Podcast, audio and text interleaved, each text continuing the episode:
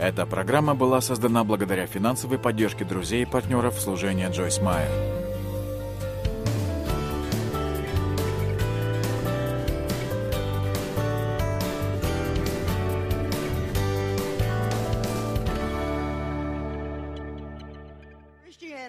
Христианство — не пассивная религия.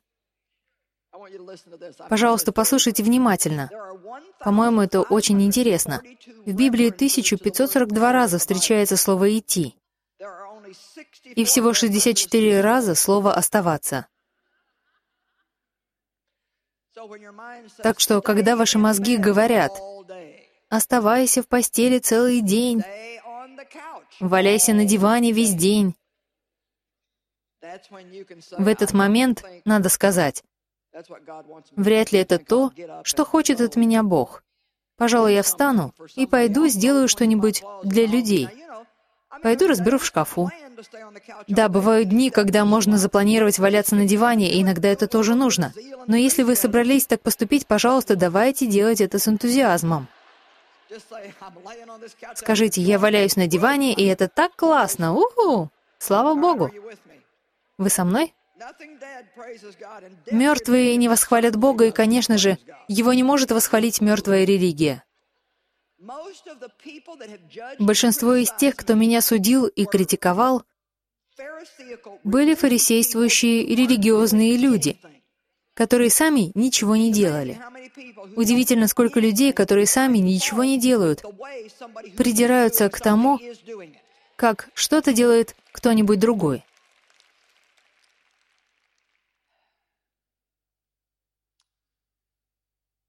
В послании к римлянам 12.11 говорится, что мы должны быть полны усердия, энтузиазма и огня.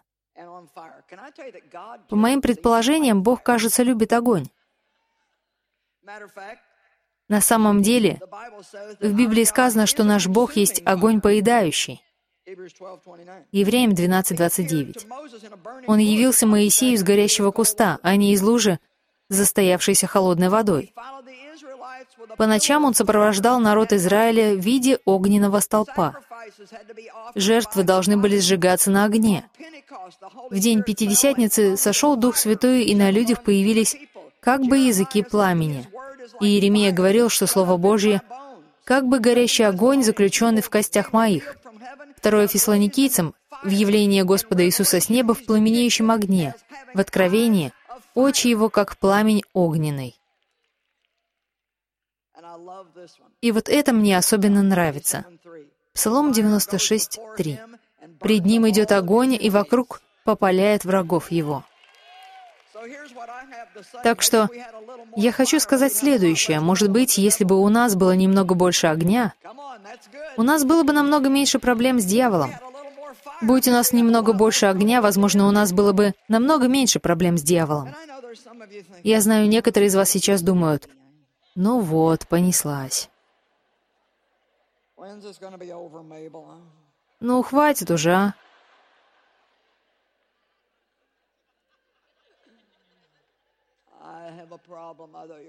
У меня проблема. Мне казалось, вы поможете с ней разобраться. Знаете, одна из моих любимых библейских историй я ее так часто рассказываю, что даже неудобно, но придется это сделать еще раз. В пятой главе Евангелия от Иоанна речь идет о калеке, который 38 лет лежал в купальне. Лежал 38 лет, ожидая, что придет ангел. Поболтает пальчиком в воде, и она забурлит. И раз в год, только раз в году, тот, кто первый успевал войти в бурлящую воду, чудесно исцелялся. И однажды там проходил Иисус и увидел этого калеку. И обратился к нему с вопросом «Это такая попытка встряхнуть его, чтобы он осознал ситуацию?» В расширенном переводе Библии это звучит так. «Сколько ты уже в таком состоянии?»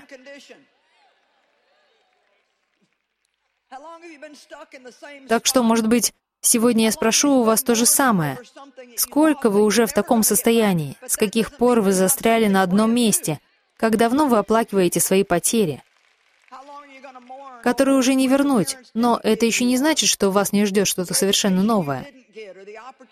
Сколько вы еще будете горевать о том, чего вам не додали ваши родители или об образовании, которого вы не получили, или о возможностях, которых у вас не было. Сколько еще вы будете завидовать тем, у кого есть то, что вы хотите, но не имеете, потому что вы не готовы были делать то, благодаря чему они этого добились. Я стараюсь быть добрее.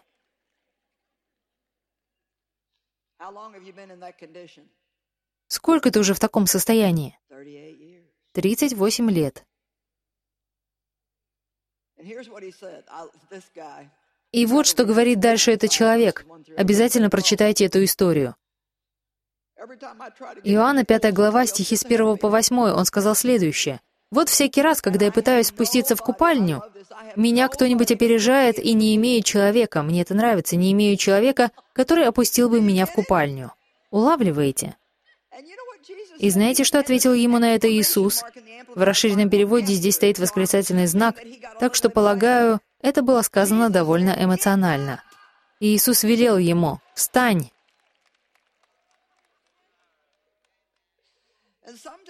Иногда это лучший совет, который вам можно дать, когда вы девятый день подряд льете слезы от жалости к себе. «О Боже, помоги мне!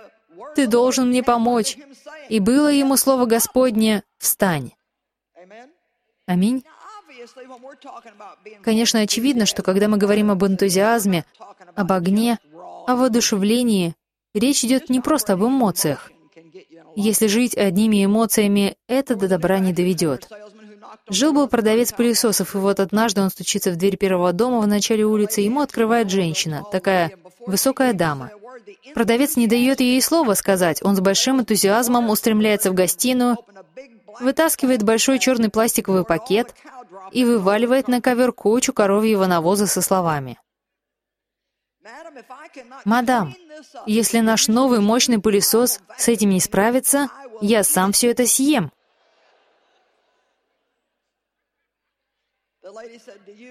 Дама интересуется, вы с чем будете? С чили или с кетчупом?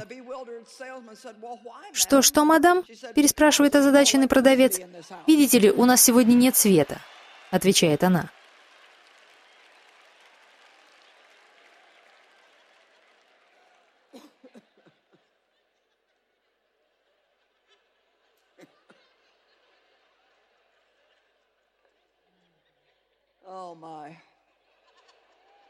Вот так. Иногда одни только эмоции до добра не доводят. Вот почему я всегда говорю людям, нельзя ничего решать на эмоциях. Пусть они остынут. Пожалуй, иногда мне самой надо почаще следовать этому совету. Иногда. Не всегда, но бывает. Я уже говорила, что последние пару недель в моей жизни были не такими уж святыми. Но все равно Бог благ.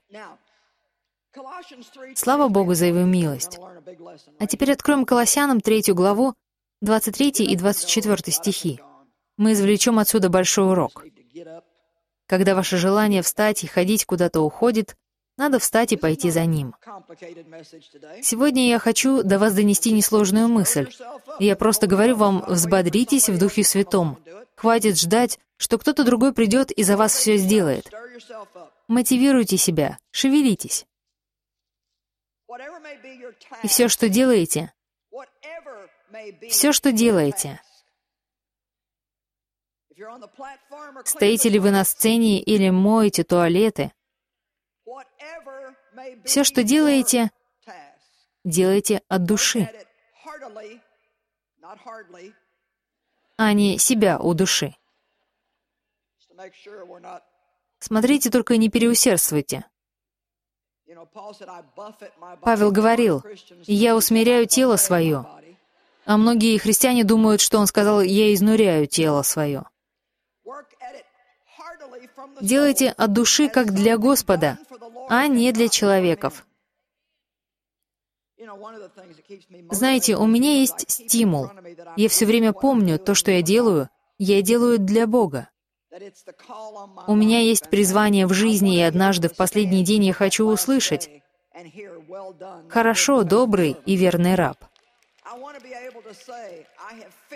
И хочу иметь возможность сказать в ответ, задачу, которую ты мне дал, я исполнила. Я хочу в этой жизни доводить все до конца, а не просто начать, загоревшись, а потом в какой-то момент остаться на пепелище. У кого из вас есть камин? Камин хорошо смотрится, когда в нем пылает огонь. Холодная зола — не самое привлекательное зрелище. И все, что делаете, делайте от души, от всего сердца. А теперь давайте посмотрим стих 24. «Зная со всей определенностью, что в воздаяние от Господа, а не от человека, получите наследие, и это ваша истинная награда. Ибо на самом деле вы служите Господу Христу Мессии. И вот тут, по-моему, у нас иногда возникают проблемы. И мы порой даже этого не видим, но как только вы увидите, вы все поймете.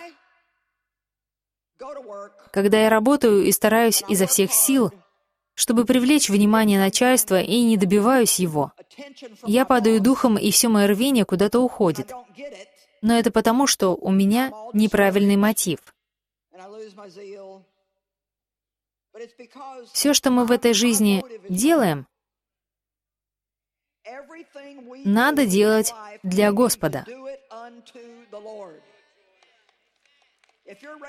Вы растите детей, значит, растите их для Господа. У вас сложности в браке, но вы чувствуете, что должны в нем оставаться, вы делаете это для Господа. Вы говорите, «Бог, я это делаю для Тебя». И вот что я вам скажу, если перестать делать какие-то вещи, чтобы привлечь к себе внимание и чтобы получить мирскую награду, мы войдем в сферу, где мы можем получить награду, которую Бог ждет не дождется нам дать. Но мы никогда не получим ее, пока не начнем жить для Него, а не для людей. Аминь. Все, что вы делаете, даже когда одеваетесь утром, делайте это для Господа. Сейчас я хочу быть Твоим достойным представителем, Господи. Учитесь постоянно беседовать с Ним. В этом и заключаются близкие отношения. Богу не безразлично все, что заботит вас. Нет ничего такого, что нельзя было бы Ему рассказать. Он всегда хочет знать, о чем вы думаете.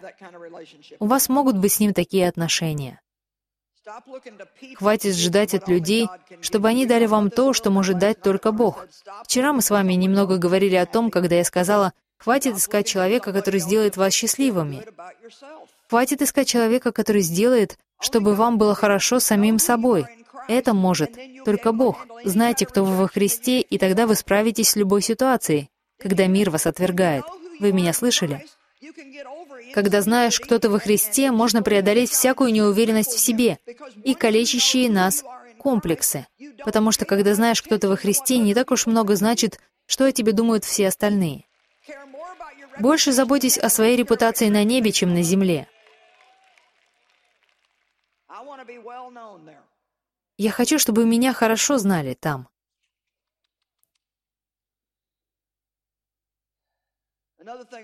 И вот что еще я хочу вам сказать. И здесь мы вновь возвращаемся к Давиду, который говорит, «Что унываешь, душа моя, уповай на Господа, ожидая, что Он что-то сделает». И об этом я тоже много говорю последние пару месяцев. Специально начните ожидать чего-то хорошего. Библия говорит, что нам надо уповать на Бога, ожидать чего-то от Бога. Когда мы ожидаем чего-то от людей, это до добра не доводит. Вот я ожидала, что ты сделаешь то, что ты сделаешь это, ожидала, что ты будешь лучше себя вести, ожидала, что ты изменишься. Ожидания надо возлагать на Бога. И, по-моему, нам нужно больше молиться. Мне кажется, мы слишком много пытаемся делать своими силами. Мы хотим сначала переделать все дела, а молитву оставляем на потом. А давайте будем молиться сразу. Все покрывайте молитвой. Молитесь на всяком месте, по всякому поводу, в духе всякой молитвой. Потому что я скажу вам так. Одним предложением, шепотом сказанным Богу в молитве, можно за пару секунд изменить то, за что сами мы можем бороться всю свою жизнь. Бог отвечает на молитвы. На самом деле, часто Он отвечает на молитвы, а мы этого даже не замечаем. Псалом 26, 13 и 14 стихи. Мне очень нравятся эти стихи, я часто ссылаюсь на них. В них столько надежды. Давайте посмотрим. Псалом 26, 13 и 14 стихи. «Но я верую, Иначе что было бы со мной? Я вижу тут восклицание. Что? Что? Что было бы со мной без веры? Что увижу благость Господа на земле живых? Скажите все вместе, в моей жизни произойдет что-то хорошее. Со мной произойдет что-то хорошее. И благодаря мне произойдет что-то хорошее. Не просто со мной, а со мной и благодаря мне. Сегодня утром я говорила, что ожидаю хорошего. Я ожидаю, что приду сюда, и будет хорошее служение. Я не живу по принципу «поживем, увидим». То есть, да, нам на самом деле надо увидеть, что получится в конце концов, но знаете, когда ничего не ожидаешь, ничего и не получишь. По мне так лучше много ожидать и получить наполовину, чем ожидать мало и получить целиком. Чего ожидаете вы? Есть ли у вас в жизни какие-то определенные настойчивые ожидания? Я учила об этом своих сотрудников, и мне рассказывали, что на следующий день одна женщина сказала, «Ух ты! А это работает на самом деле». У нее сын-подросток очень проблемный, и у них все время конфликты. И она, как сама говорила, дошла до того, что страшно идти домой. Но вот что она сказала. В тот вечер, по пути домой, когда на меня опять напал страх, я решила попробовать применить проповедь. Ехала домой и повторяла. «Я ожидаю, что сегодня мой сын будет в хорошем настроении. Я ожидаю хорошего». И по ее словам, в тот вечер, через какое-то время после того, как она зашла домой, сын подошел к ней и сказал, «Мама, ты просто знаешь, что я тебя люблю».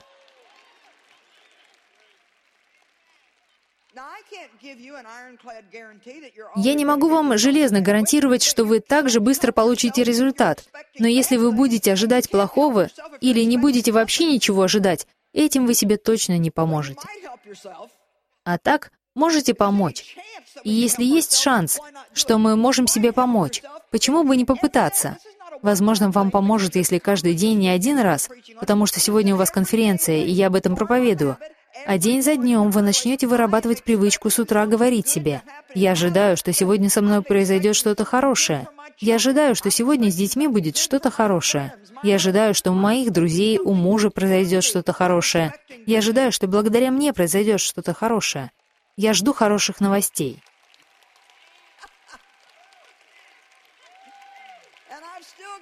И до сих пор некоторые сидят тут вот такие –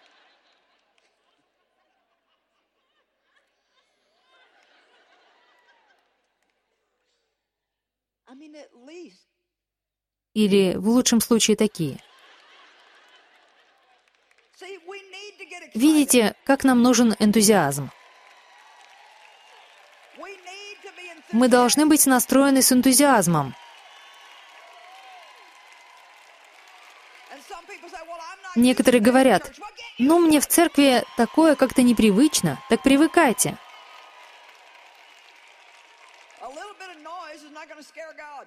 Бог шума не боится. Сидеть тихо тоже нормально, но нам надо проявлять больше энтузиазма. Ах, мне хотелось бы его испытывать, но... Значит, вся сегодняшняя проповедь прошла мимо вас. Вот что я вам скажу. Даже если вы больше ничего не запомните из того, что я говорила сегодня, запомните одно. Чувства приходят вслед за решениями.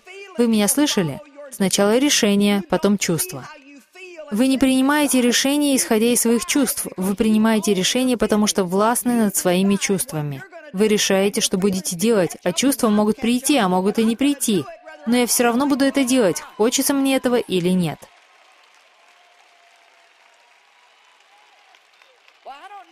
Не знаю, насколько вы понимаете, как ценно то, что я сейчас сказала, и сколько людей попадает в эту ловушку.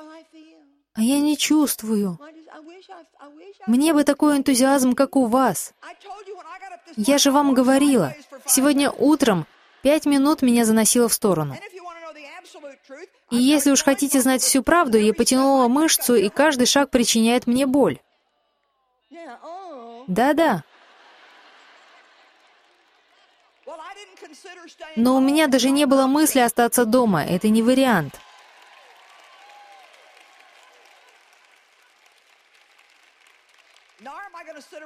Я не собираюсь весь день сидеть дома и стонать. Ой, ой. Нога, я иду, а ты как хочешь. Хочешь, иди со мной, хочешь, оставайся дома. Я пошла.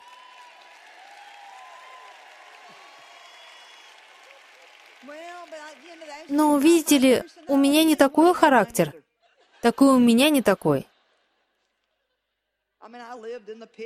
Я очень долго себя жалела, провалившись в яму депрессии. Знаете, я постоянно проваливалась в какую-нибудь яму.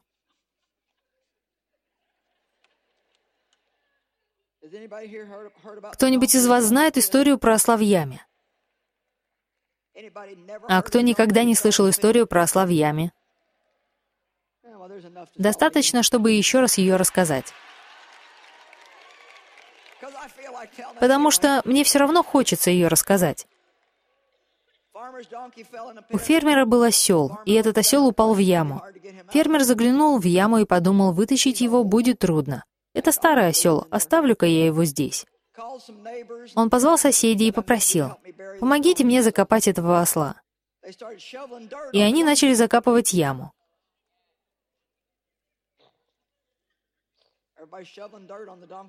Все похватали лопаты и стали забрасывать осла грязью. Вы бывали в роли этого осла, когда все поливают вас грязью? Их план, как у дьявола, был в том, чтобы закопать осла, похоронить под слоем грязи. И сначала осел стоял и жалобно ревел. Или что там они делают? У меня сегодня не очень хорошо получается осел. В общем, я думаю, звук был противный. Но осел поревел-поревел и понял, что это ему не поможет. И вот главная мысль. «О, меня все поливают грязью!» Это их не остановит. И тогда у него возник новый план. Он стал стряхивать грязь, которая на него падала, себе под ноги, и вставать на нее. Они закидывают его грязью, а он ее стряхивает и становится сверху. Они бросают еще, он опять стряхивает и наступает на нее. Так постепенно осел и выбрался из ямы.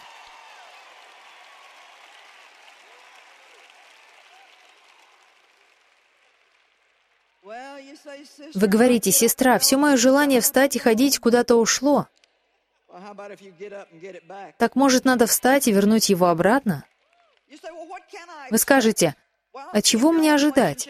Если у вас есть отношения с людьми, которым надо измениться, ожидайте этих изменений.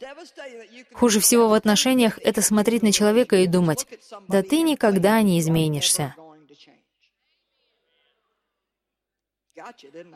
Попались?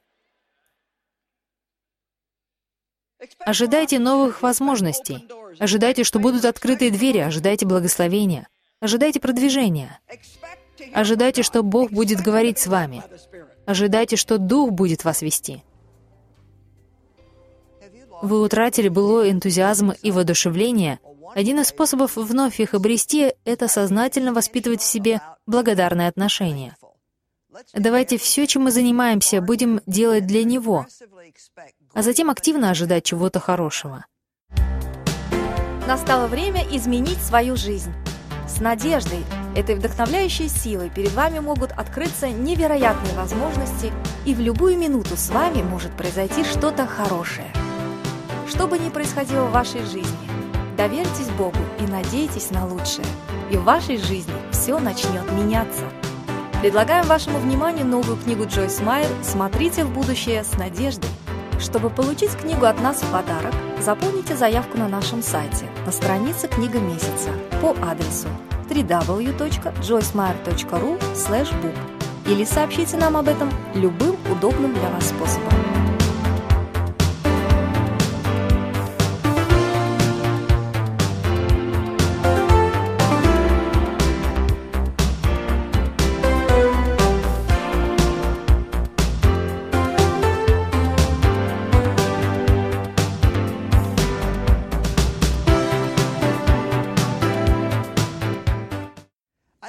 Я хочу зачитать вам сообщение, которое на днях получила на Фейсбуке.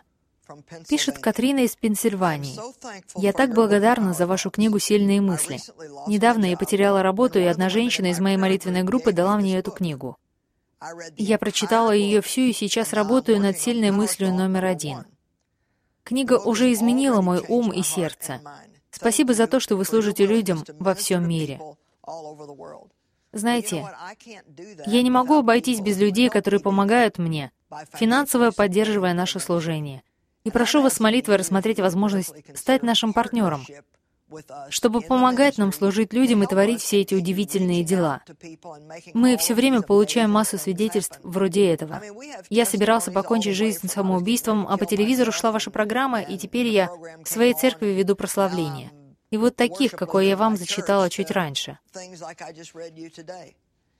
Знаете, нести благую весть — это так важно. У каждого из нас есть своя роль, которой мы призваны. Поэтому я действительно буду вам очень благодарна за партнерство. Вы войдете под очень сильный молитвенный покров нашего служения. Мы молимся непрерывно каждый день. Наши молитвенники в молитвенной комнате молятся за нужды наших партнеров. Помогайте нам рассказывать о Христе и любить людей. И вы будете испытывать великую радость, зная, что оставили в чьей-то жизни след. На экране вы увидите информацию о том, как стать партнером нашего служения. Будем очень благодарны, если вы обратитесь к нам, и я знаю, вам понравится.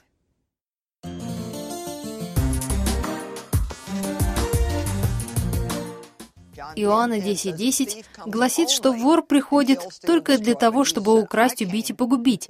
Иисус сказал, «Я пришел, чтобы вы могли наслаждаться жизнью в полной мере, до избытка».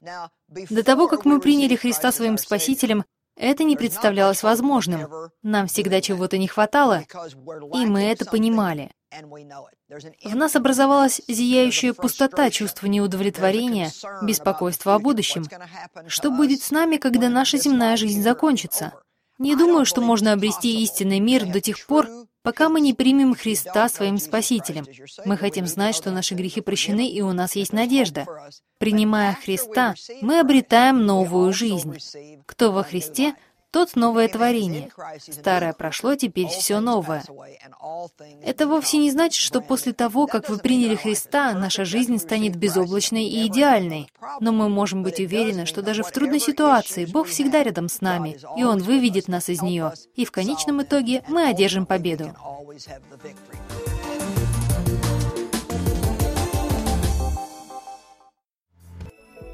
Для служения Джойс Майер вы значите больше, чем можете себе представить. Мы ценим вас. Мы благодарим наших друзей и партнеров за помощь в служении по всему миру. Вместе с вами мы кормим голодных, одеваем бедных и несем Евангелие всем народам. Посетите сайт joycemeyer.ru. Здесь вы сможете оставить свою молитвенную нужду, больше узнать о книгах и программах Джойс Майер и о том, как стать нашим партнером, чтобы нести любовь Христа всем людям.